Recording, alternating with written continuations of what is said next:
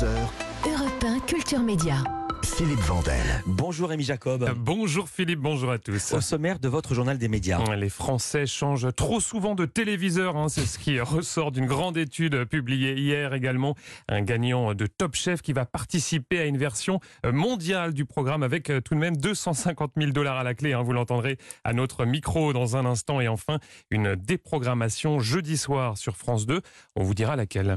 Mais d'abord, on va commencer par les audiences comme chaque matin. Qu'ont regardé les Français hier soir le top 3 Eh bien, partout à Tis, hein, c'est TF1 avec Astérix et Obélix, Mission Cléopâtre, hein, qui est sur euh, la première marche du podium, près de euh, 5 millions de téléspectateurs, soit euh, 24,6% du public pour le film d'Alain Chabat. Derrière, on retrouve France 2 avec la série Piste Noire, hein, 3,7 millions de téléspectateurs, soit euh, 17,2% de part d'audience. Enfin, M6 clôture ce podium avec le lancement de la 18e saison de L'amour est dans le pré, 3,4 millions de téléspectateurs et 15,1% euh, de part d'audience, un score très solide hein, qui est stable par rapport à l'année dernière. Europe 1, le journal des médias.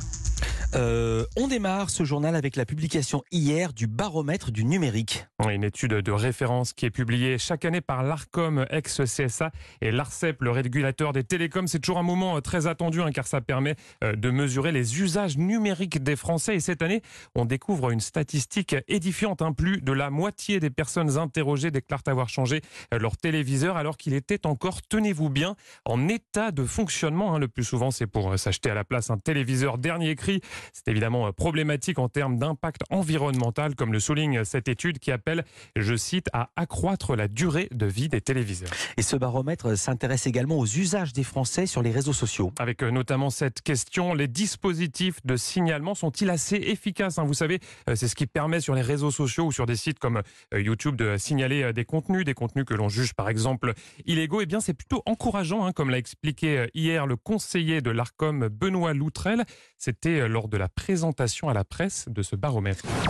42% des, internautes ont déjà eu recours à un dispositif de signalement pour dire voilà mais tel compte ça colle pas ou tel contenu euh, est illégal et inapproprié, respecte pas les conditions générales d'utilisation. Ce 42%, ça prouve quand même que ces, ces mécanismes sont assez connus et ils ont été trouvés très clairement facilement accessibles 87%, simple d'utilisation 85% et aisément compréhensible 80%. Intéressant là aussi, je suis pas sûr qu'on aurait mis spontanément si on s'était interrogé avant des chiffres aussi élevés.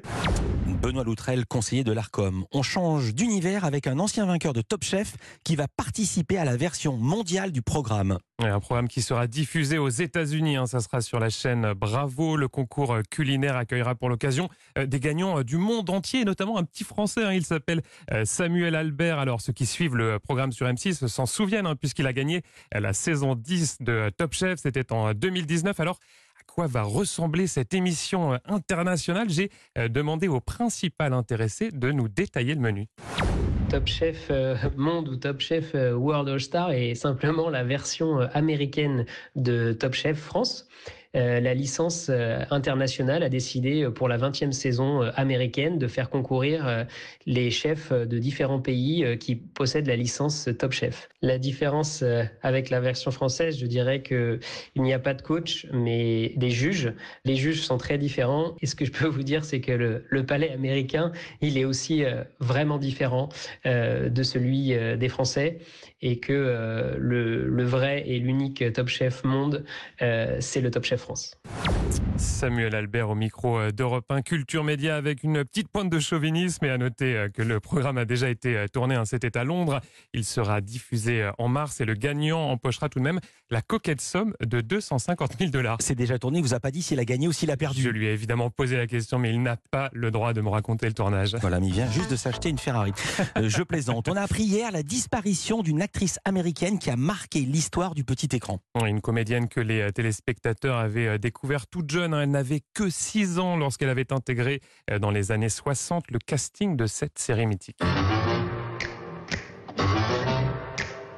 La famille Adams, hein, vous l'avez euh, reconnu, la comédienne Lisa Loring qui jouait le rôle de la petite mercredi s'est éteinte à l'âge de 64 ans des suites d'une crise cardiaque, hein, c'est ce qu'a annoncé Laurie Jacobson. C'est une productrice qui était très proche de la comédienne. Elle souligne qu'elle restera, je cite, ancrée dans la fresque de la culture pop et dans nos cœurs pour toujours comme Mercredi Adams.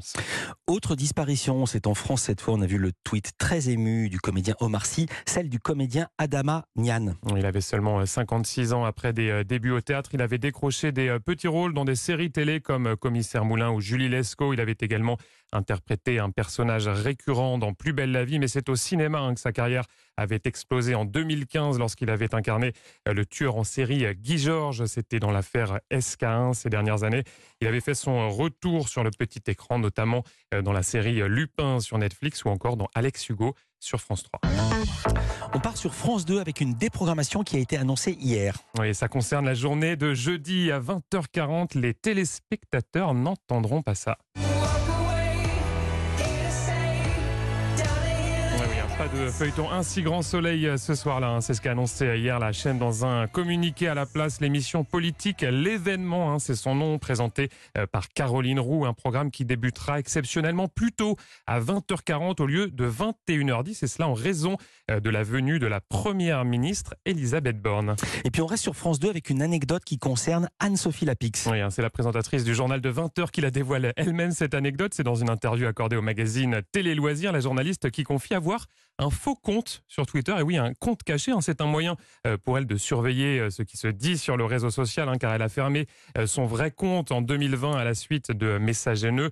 Je n'aime pas les réseaux sociaux, explique-t-elle, mais cela reste parfois une source d'information. Au cours de cette interview, elle évoque également les critiques hein, dont elle fait parfois l'objet, les commentaires sur mes interviews, ma famille, ma façon d'être ou mon physique glissent au bout d'un moment, affirme-t-elle. En revanche, les mensonges à propos de notre JT me mettent hors de moi. Fin de citation. Merci beaucoup Rémi Jacob et à demain pour un nouveau journal des médias.